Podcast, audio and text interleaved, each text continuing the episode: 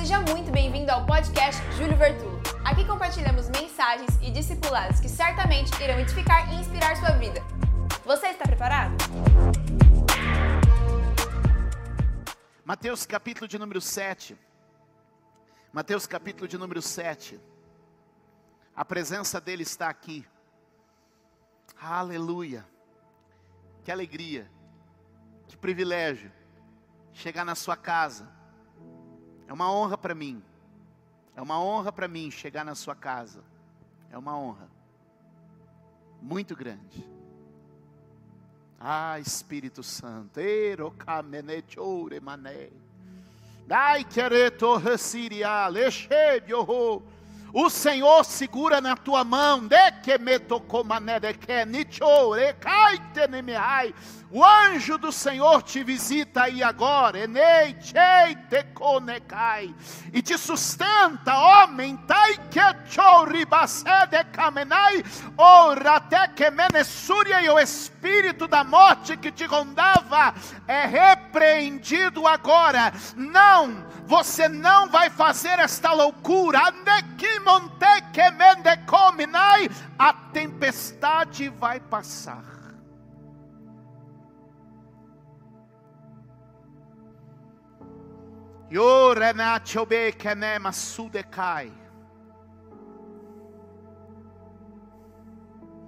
Tempo de livramento.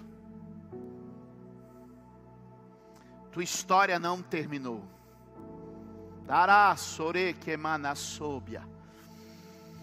Mateus capítulo de número 7. Aleluia. Verso de número 24 em diante. Alguém mais está sentindo a glória de Deus aí? Portanto, quem ouve estas minhas palavras e as pratica é como um homem prudente que construiu a sua casa sobre a rocha. Caiu a chuva, transbordaram os rios, sopraram os ventos e deram contra aquela casa, e ela não caiu. E ela não caiu porque tinha seus alicerces na rocha. Mas quem ouve estas minhas palavras e não as pratica, como um insensato que construiu a casa sobre a areia. Caiu a chuva, transbordaram os rios, sopraram os ventos e deram contra aquela casa, e ela caiu, e foi grande a sua queda. Quando Jesus acabou de dizer essas coisas, as multidões estavam maravilhadas com o seu ensino, porque ele as ensinava como quem tem autoridade, e não como os mestres da lei. Os capítulos de número 5, 6 e 7 do Evangelho de Mateus contêm o sermão mais famoso de Jesus, sermão das bem-aventuranças, da felicidade de uma vida mais bendita.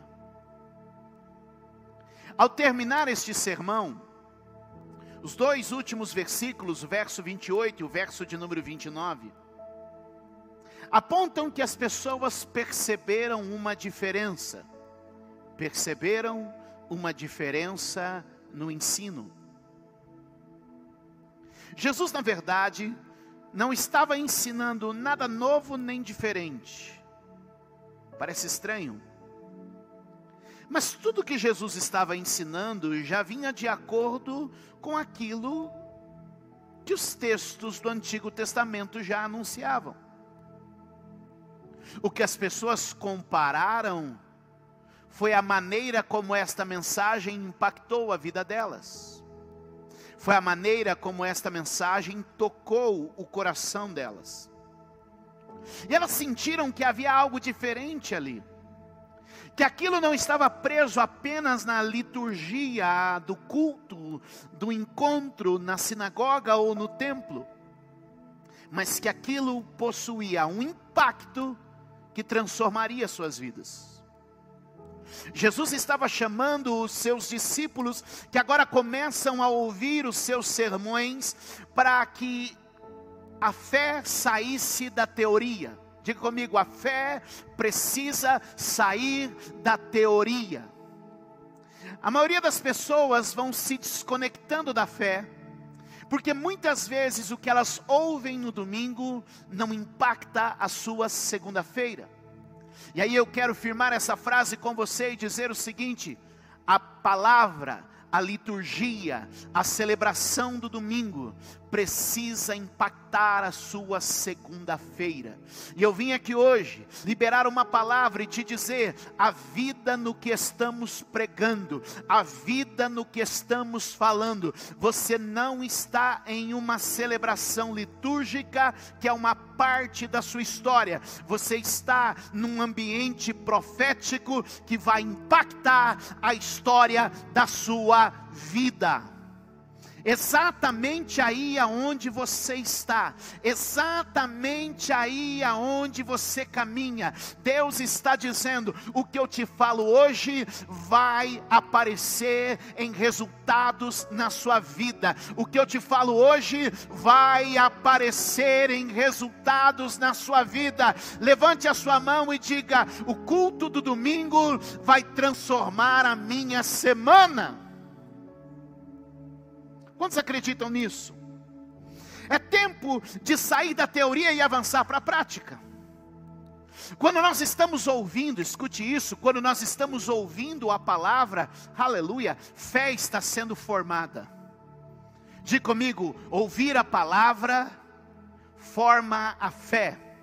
Diga de novo, ouvir a palavra forma a fé. Ouvir a palavra forma a fé.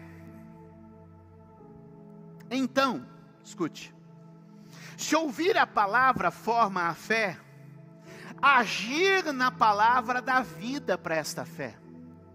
A mensagem do domingo dá formato à sua fé, mas é a ação da semana que torna a sua fé dinâmica. Vou repetir isso aqui. Olha só. Ouvir a palavra no domingo dá forma à fé mas agir na palavra ao longo da semana traz dinamismo à sua à fé. Quando a gente olha o texto, Jesus baseia o seguinte: a diferença está na prática. Vamos dizer isso? A diferença está na prática. Ele diz que os dois ouvem, os dois constroem a casa, os dois passam pela tempestade, a única diferença que o texto apresenta é a prática. Um ouve e pratica, o outro ouve e não pratica. Um constrói e a casa fica em pé, o outro constrói e a casa não fica em pé. Por quê? Porque quem pratica firma sua base no alicerce que não treme. Irmãos, o Evangelho não nos torna imunes. Observe o texto. Os dois passaram pela tempestade. Os dois passaram pela tempestade. Não havia imunidade, mas havia segurança. Eu não sou imune, mas a palavra me torna inabalável inabalável. Pegou isso? Você não está imune, mas a sua fé te torna inabalável. E eu oro hoje para que você seja fundamentado sobre a rocha, para que as tempestades, porque a tempestade recai sobre todos. A diferença é que uns encontraram solo firme, outros ainda estão em terreno escorregadio. Suas emoções são um terreno escorregadio. As promessas de Deus, um solo firme. Suas emoções, terreno escorregadio. Seus sentimentos, terreno escorregadio. Seus desejos, terreno escorregadio.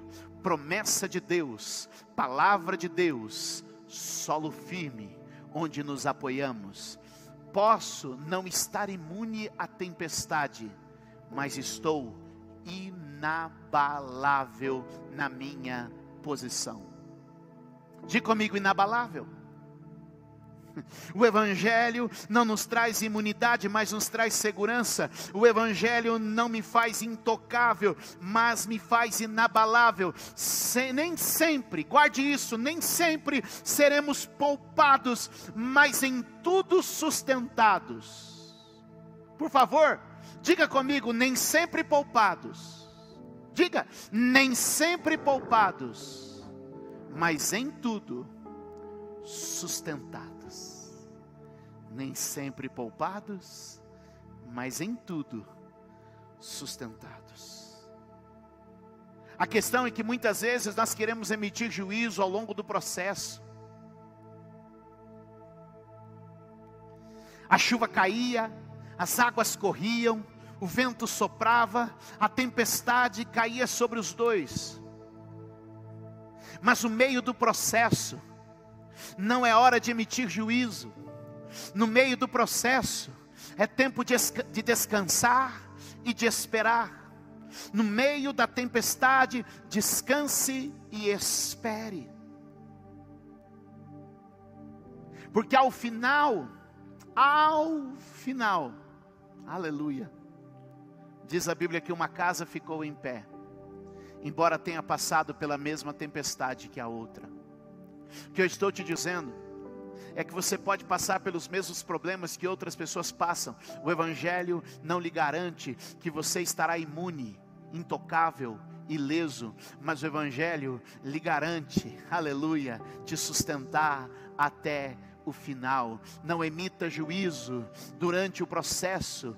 Não crie nenhum tipo de valor no meio da tempestade. Apenas descansa e espera, porque vai passar. A tempestade é sim uma prova de fé. Foi no meio de uma tempestade que os discípulos foram reprovados. Foi no meio de uma tempestade que Jesus disse: Homens de pequena fé. Eu lhe pergunto qual a saúde da sua fé. A expressão grega que Jesus usa quando se dirige aos discípulos no barco, no meio do mar, é oligopistos, que quer dizer uma fé subnutrida, uma fé subdesenvolvida. Em palavras mais simples, uma fé doente. Eu oro a Deus para que a sua fé seja curada. Eu oro a Deus para que a sua fé ganhe virtude. Eu oro a Deus para que a sua fé gere saúde. E a Bíblia separa a fé viva e a fé morta. Fé viva é aquela ouvida e não praticada. Fé morta é aquela ouvida e não praticada. Fé viva é aquela que se ouve e se pratica. Quando ouve, ganha forma. Quando pratica, gera vida. Diga comigo, quando ouve, ganha forma, quando pratica, gera vida. A liturgia do domingo vai se apresentar como resultados na segunda-feira. Alguém pode dizer amém? Segue comigo para Tiago, capítulo de número 1, verso de número 22. Tiago, capítulo de número 1, verso de número 22, mais ao final da Bíblia. Eu tenho incentivado você a criarmos um ponto de contato através da Bíblia nesses dias, onde podemos manusear junto com a família, pegue as Bíblias da casa, isso mesmo. Tiago capítulo de número 1, verso de número 22, olha o que diz: sejam praticantes da palavra, vamos declarar? Sejam praticantes da palavra e não apenas ouvintes, enganando-se a si mesmos. A fé vem pelo ouvir, mas a vida vem pelo praticar.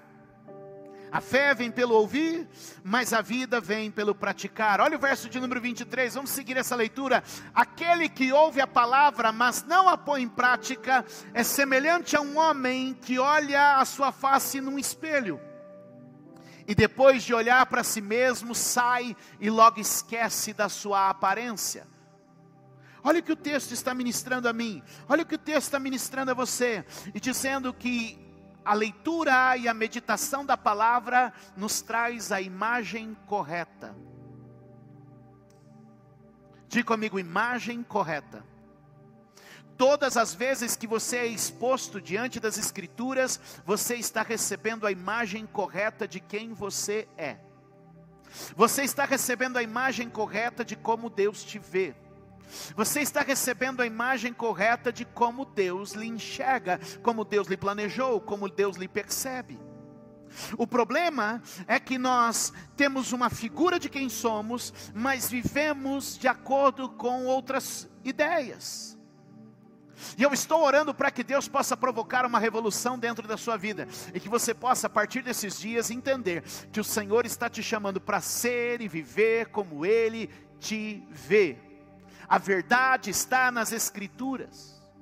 Verso de número 25, olha o que diz o texto: Mas o homem que observa atentamente a lei perfeita, que traz liberdade, e persevera na prática, e persevera na prática dessa lei, não esquecendo o que ouviu, mas praticando. Leia comigo o final, por favor. Será feliz naquilo que fizer. Vamos declarar isso? Será feliz, será próspero, será vitorioso, será bem-sucedido naquilo que fizer, porque a meditação das Escrituras traz a imagem correta.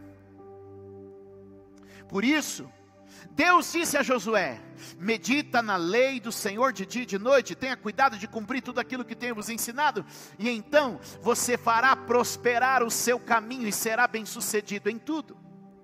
Por isso que o Salmo 1 diz assim: Bem-aventurado o homem que teme o Senhor, aleluia.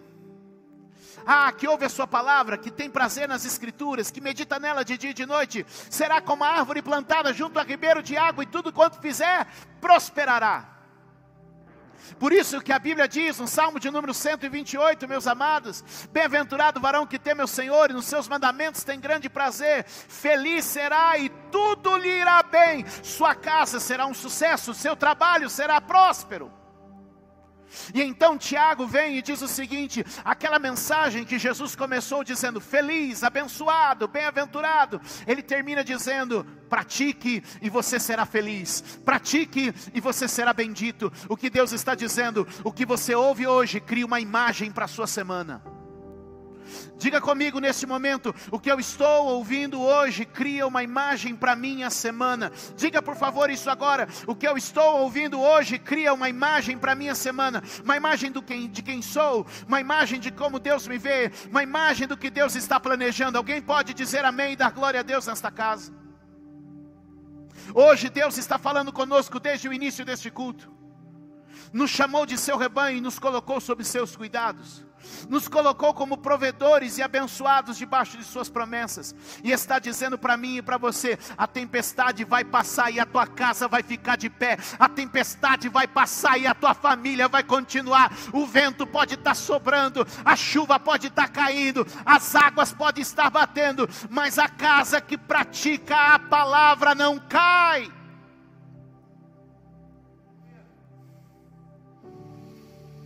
Uh! Diga comigo, a palavra organiza a forma e impulsiona o movimento. A palavra organiza a forma e impulsiona o movimento. Sabe o que eu estou dizendo para você? Pratique o que você tem aprendido, pratique o que nós temos falado, e você vai experimentar o que está escrito ao final do verso de número 25. Será feliz naquilo que fizer. Prosperidade não é ter, prosperidade é fazer. O texto diz, no Salmo 1: tudo que fizer prosperará. Você está esperando ter para ser próspero. Tem uma triste notícia: assim você nunca será próspero. É por pensar que é tendo que se torna próspero, que as filas de aposta nas lotéricas crescem, que os golpes de dinheiro fácil aparecem, que os laços da ganância prendem os homens. Você não é próspero quando tiver, você se torna próspero no fazer. É o que você faz que prospera, então faça alguma coisa. Aplique sua fé em algo. Aquilo que a palavra formatou de dinâmica na ação. E tudo quanto você fizer prosperará. Mas eu estou apenas começando. Vou fazer aqui chocolate caseiro. Vou fazer aqui nhoque para entregar. Quem está entendendo? E a Bíblia está dizendo, meu amigo, que não é o que você tem. Você é próspero quando faz. Você é próspero quando faz. É fazendo que você se torna próspero. Irmãos, antes de eu ter o primeiro membro, eu já era um pastor próspero. Antes de nós conquistarmos qualquer coisa, eu já era um ministro próspero. E por quê? Porque eu fazia. E o que eu faço, o que eu fiz prosperou, e prosperou um ano, e prosperou dois, e prosperou três, e prosperou dez, e prosperou quinze, e já está prosperando a vinte. O que eu quero te dizer, eu não sou próspero hoje porque tenho, eu sou próspero desde que comecei, porque sempre fiz. Eu não sou próspero no que acumulei, eu sou próspero no que faço. Quantos podem dizer amém? Obrigada por ouvir mais uma mensagem. Deus abençoe sua vida.